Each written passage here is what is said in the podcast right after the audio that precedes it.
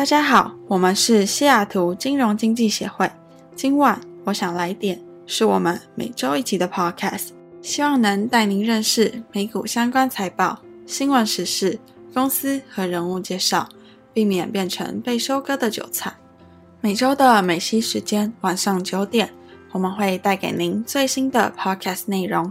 让大家在睡前也能快速接收每周的最新资讯。如果想要更加了解我们，欢迎点击下方的资讯栏。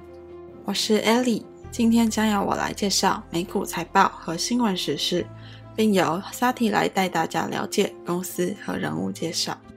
大家好，这一周的 Podcast 将要来聊聊 Delta 疫情与美国股市相关的新闻。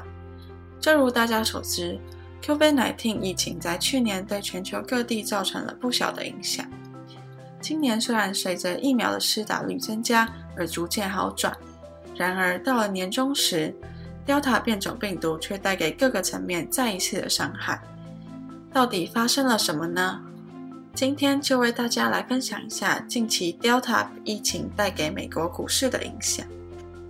从去年开始爆发的全球新冠肺炎疫情，本因疫苗的普及率增加而逐渐趋缓。然而，在今年年中，变种病毒 Delta 的出现而产生新变数，就连原本疫情已逐渐趋缓的欧美地区，确诊数也因此暴增。以美国为例，在今年六月下旬时，美国每日平均确诊人数为一万一千例，于今则飙升，单日确诊人数超过十万例。新一波的新冠确诊病例导致地方的医疗体系逼近崩溃临界点。Delta 疫情的阴影之下，美国股市于七月十九日大跌，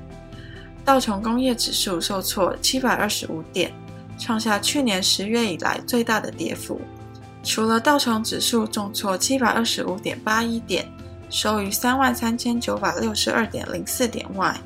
纳斯达克指数在中场下跌了一百五十二点二十五点，收在一万四千两百七十四点九八点。标普五百指数则是下跌六十八点六七点，以四千两百五十八点九点作收。经由专家分析显示，投资人可能因担心政府再次实施封锁措施，影响经济复苏速度。截止至八月十日时，Moderna 股价在盘中交易中创下历史新高，因为根据研究，其疫苗对 Delta 变种的效率高于其主要竞争对手辉瑞 （Pfizer）。根据《纽约时报》的报道，投资者关注美国食品和药物管理局的全面批准，而从一份医学杂志发布的研究细节中，表明 Moderna 的 mRNA 一二七三冠状病毒疫苗。不仅更有效地预防 Delta 变异感染，而且它同时可以用作已接受辉瑞或 Moderna 两剂方案的患者加强注射，增加对于 Delta 变种病毒的抵抗力。在八月十一日，Moderna 的收盘价为三百八十五点三三美元，而从年初开始，Moderna 随着越来越多国家的疫苗需求，已飙升了三百零八点八 percent 至历史新高。根据股票表现，市场已提前对 Delta 变异株的担忧做出反应。在七月十九日，道琼指数重挫二点一 percent，创去年十月以来最大的单日跌幅。虽然现今疫情并未好转，美股却持续向上反弹，并在七月二十九日标普五百指数创下五十二周新高。虽然 Delta 变种一度入侵美国。造成 COVID-19 确诊个数再次飙升。不过，从美国股市表现来看，投资人对 Delta 变异株的反应似乎并不大，主要因市场看好下半年企业获利和美国经济的前景，为股市带来支撑力量。相信经过本期的介绍后，大家对 Delta 病毒带给美国股市的影响这件事上有一个更深入的了解。那么你怎么看呢？欢迎跟我们分享。大家好，欢迎来到八月二十三到八月二十七这一周的 Podcast。首先，我们要来讲讲的是将在这一周发布财报的五家公司。首先，Palo Alto Networks（ 代号 PANW） 将在八月二十三日盘后发布财年二零二一第四季度的财报。这是一家网络资安公司，上季度营收为十亿七千万美元，高于预期的十亿六千万美元。这个营收数字和去年同期相比增长了二十四 percent，延续前一个季度的二十五 percent 营收成长。上季度调整后，EPS 则为一点三八美元，高于分析师预期的每股一点二八美元。本季度预期 EPS 为一点四三美元。自从疫情期间，工作形态多转为居家办公，加上近期的资安议题，包含支持 Microsoft Outlook 邮件的 Exchange Server 软件遭受攻击。以及黑客入侵 Colonial Pipeline，影响主要管线运作等事件，使各方越来越重视资安的加强。因此，即使 Palo Alto Networks 的产品价格可能会高于竞争对手所提供的选择，客户们也愿意投资这项支出。第二家 Williams Sonoma，代号 WSM，将于八月二十四日发布本季度财报。是一家总部位于旧金山的消费性厨房用具和家居用品零售商。五月底发布的二零二一财报，第一季度表现亮眼，营收为十七亿五千万美元，同比年成长了四十一点六 percent，调整后 EPS 为二点九三美元，较去年同期成长了两百九十六 percent，本季预测 EPS 则为二点六美元。William Sonoma 在疫情期间业务表现强劲，分析指出，预期后续表现也偏向正面。首先是强劲的房市和远距工作接受度提高，都会贡献对于居家相关用品的需求。加上居家用品的在线销售渗透率还有相当的成长空间。若之后这家公司投入更多重心，专注线上商店的推广。总销售的成长指日可待。同样将在八月二十四发布财报的还有 Intuit Inc. 纳斯达克代号 INTU，这家金融软件商将在当天盘后发布财年二零二一第四季的报告，以及二零二一整年的财报。回顾第三季度财报，总营收四十二亿美元，去年同期营收的三十亿美元增加了四十 percent。其中，消费性事业营收上涨了三十四 percent，来到了二十四美元；中小和自营商家事业营收增加了二十四 percent，来到了十二亿美元。第三季 EPS 为二点七六美元。五月时发布的官方指引中，也提到了 EPS 预期将年成长十九 percent，超过九十五 percent 营收和净利来自美国本地业务。主要的商品包含报税系统 TurboTax、个人理财软件 Mint 和中小商家会计系统 QuickBooks。根据 Intuit 在上季报告时记，超过一千七百万笔免费报税是透过他们的服务。在过去八年间，则有超过一亿笔的报税，有九十 percent 属于付费报税服务。但就在七月中，该公司宣布将不再参与报税相关服务。主要是整个报税流程的电子化，在不参加国家官方的报税计划后，会减少公司业务上的限制。Ulta Beauty Inc. 纳斯达克代号 ULTA 将在八月二十五日盘后发布财年二零二一第二季财报。回顾上一季度表现，净销售额为十九亿美元，较去年同期成长了六十五点二 percent。成长动能来自美国消费市场反映对经济复苏的信心，包含政府的刺激方案和解封。去年底，Alta 宣布将进驻 Target 的各大门市，计划在未来几年将出现在八百家 Target 实体店铺。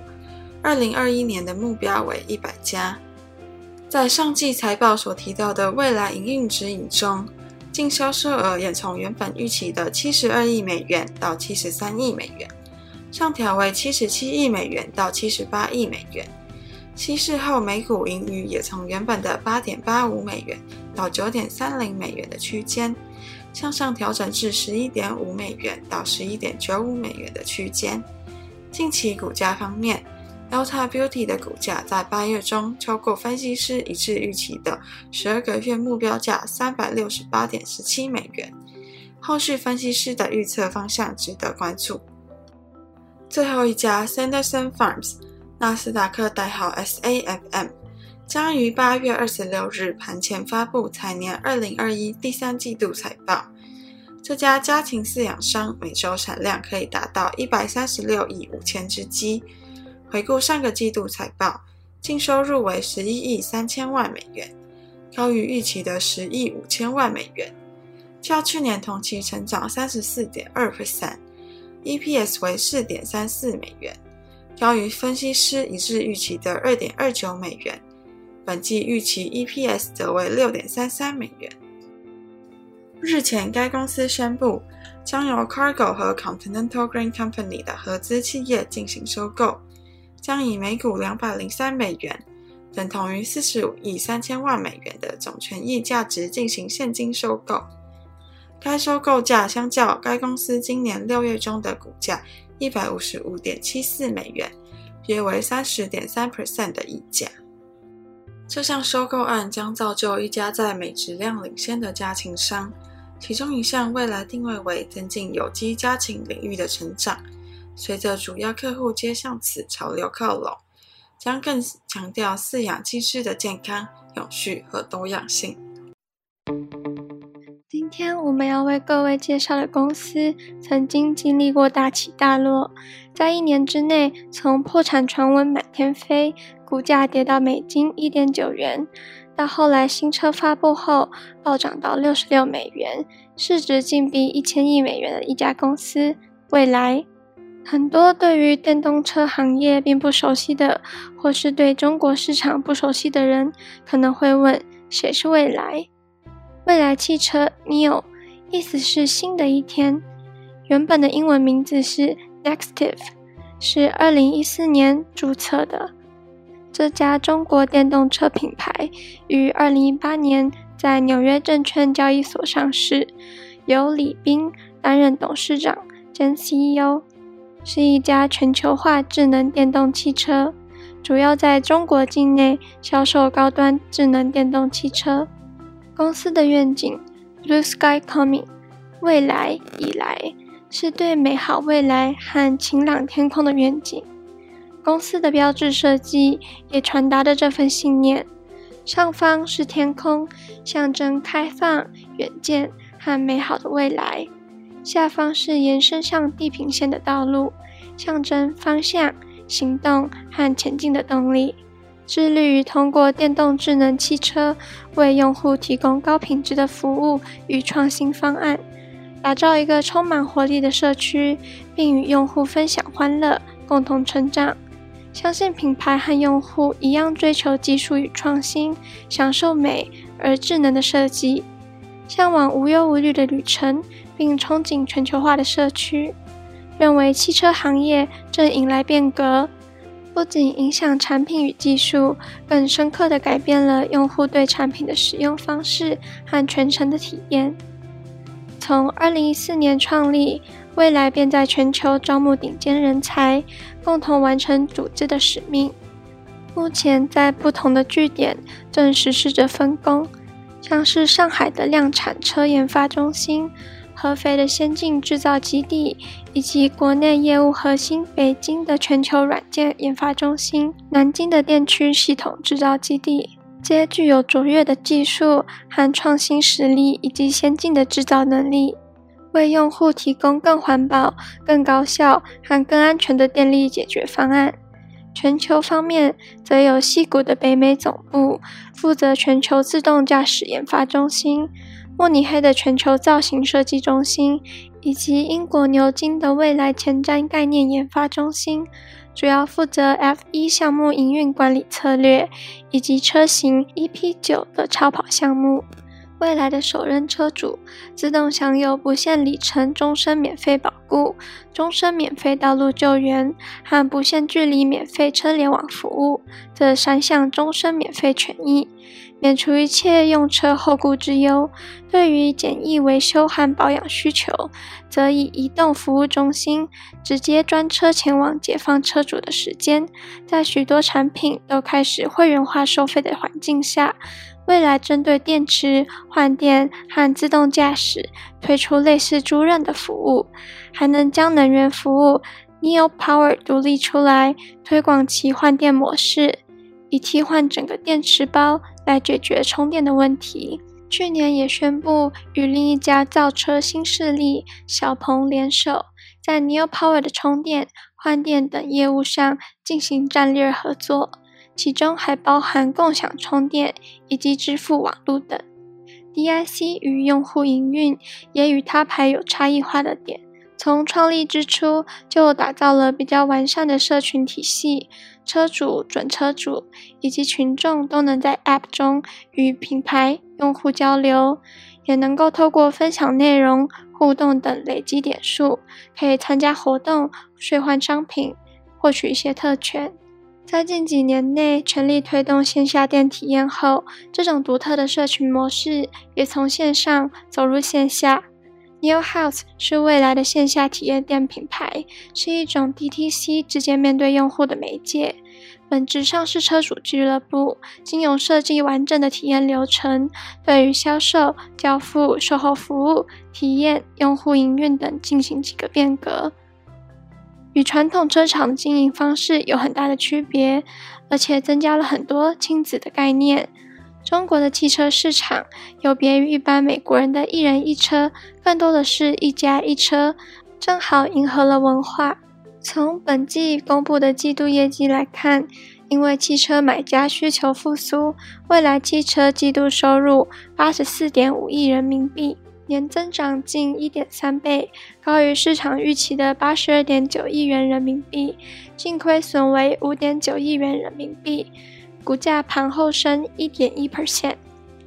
董事长兼 CEO 的李斌在业绩会议上透露，明年未来将交付三款基于 NT 二点零的车型，当中会有一款定价较现有产品低，会是未来品牌最低价格的车型。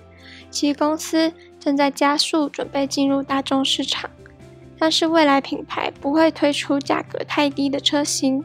会透过新的品牌进入大众市场。目前已经建立了团队核心，并迈出了重要的一步，也认为售价二点五万美元或是更低的高质量家庭电动汽车的时代即将到来，而中国汽车制造商可以提供这种汽车。虽然如此，但是蔚来汽车目前的售价几乎和特斯拉一模一样。蔚来汽车交付的汽车为两万一千八百九十六辆，每年会增加大概两倍以上，毛利率为十八点六 percent，低于第一季度的十九点五 percent，但是高于一年前的八点四 percent。随着全球电动汽车的普及，开始达到临界点。公司认为有必要加快推出新产品，提供更多高端智能电动汽车。虽然全球供应链仍面临不确定性，但是也一直在与合作伙伴密切的合作，以提升整体供应链的产能。许多投资者从蔚来汽车上看到了希望，尽管它仅仅只有一家工厂，上个月也仅仅只有销售约两千七百辆车，而且从未盈利。但是蔚来汽车的市值达到了八百二十亿美元，超过了通用和福特。该公司在纽约证券交易所上市的股票去年飙升了近三十倍，但是与成为中国最大的电动汽车制造商还有很大的距离。中国最畅销的两款电动汽车品牌都与美国有关，一款是很容易达到六位数字美元售价的特斯拉。另一款是通用汽车与两家中国国有企业组建的合资企业生产的，售价相当于五千美元的微型汽车。但是蔚来汽车的优势在于能够充分利用中国庞大且资金充足的电动汽车供应链。在拜登考虑美国应该对电动汽车投入多少钱时，中国政府已经对该行业投资了持续十四年。中国十多年来也一直通过监管规定，迫使跨国公司将其最好的电动车技术转让给他们与中国制造商组建的合资企业，作为进入中国庞大市场的条件。中国生产世界上七十 percent 到八十 percent 的制造电池所需的化学品、电极和电芯，且控制着世界上大部分用于电机的高强度磁体的生产，以及将这些磁体组装进电机的生产线。这些都是未来的优势。未来面对的不仅仅是来自合作伙伴小鹏，还有理想的压力。目前特斯拉依然领先在前，在小米、三百六等巨头公司宣布进入新造车行业后，已经抓紧时间招兵买马。而第二梯队的公司如哪吒汽车、领跑汽车等，也正在迎头赶上，所以一刻也不能松懈。接下来的未来汽车将会如何发展？就让我们一起继续观察下去吧。接下来我们要介绍的人物是 Bradley Tilton，是阿拉斯加航空集团的现任董事长兼 CEO。在介绍他之前，先让我们聊聊关于阿拉斯加航空集团这间公司。它创立于1932年，总部位于美国华盛顿州西塔科。拥有两家公司，分别为阿拉斯加航空以及地平线航空。其中，阿拉斯加航空的业务遍及阿拉斯加、美国本土、夏威夷、加拿大以及墨西哥，客户以从事国内休闲旅游为主。现在，让我们再继续回来聊聊关于 Tilton。他是个土生土长的西雅图人。生长于距离西雅图的塔科马国际机场几英里的地方，对于航空的热爱也源于他的生长经历。之后拿到华盛顿大学的工商管理学硕士学位，甚至拥有自己的商业飞行员执照。他的兴趣是喜欢在太平洋西北部与家人一起骑自行车和户外活动。在进入阿拉斯加航空以前，他曾经在国际四大会计事务所之一的普华永道工作八年，结束普华永道的工作后，来到了热爱的航空领域，一待就是待了三十年，中间历经多种职位的转变。一九九一年，他开始受聘于阿拉斯加公司的会计部门。他曾经担任过阿拉斯加航空集团和阿拉斯加航空的财务和规划执行副总裁、首席财务官以及公司财务总监。